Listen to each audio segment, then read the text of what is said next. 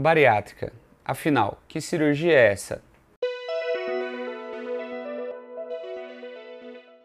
Olá, eu sou Marcos Gouveia, sou cirurgião do aparelho digestivo e hoje eu vou falar sobre bariátrica e cirurgia metabólica.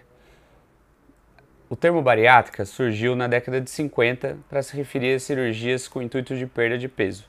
Nesses mais de 60 anos, a gente viu que muito além da perda de peso, a cirurgia bariátrica também traz benefícios metabólicos para o organismo.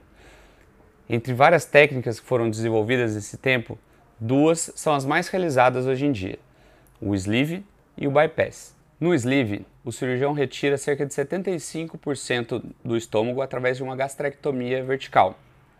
Além de restringir o volume do estômago e da quantidade de, de cada alimentação, a retirada do fundo gástrico diminui a secreção de grelina, que é um hormônio relacionado ao apetite. Além disso, a rápida passagem pelo alimento no estômago e ele chegando rapidamente também ao intestino aumenta a secreção de GLP-1, que melhora o perfil glicêmico do paciente. Já no bypass, o cirurgião realiza uma separação do estômago, criando uma bolsa de, de aproximadamente 50 ml.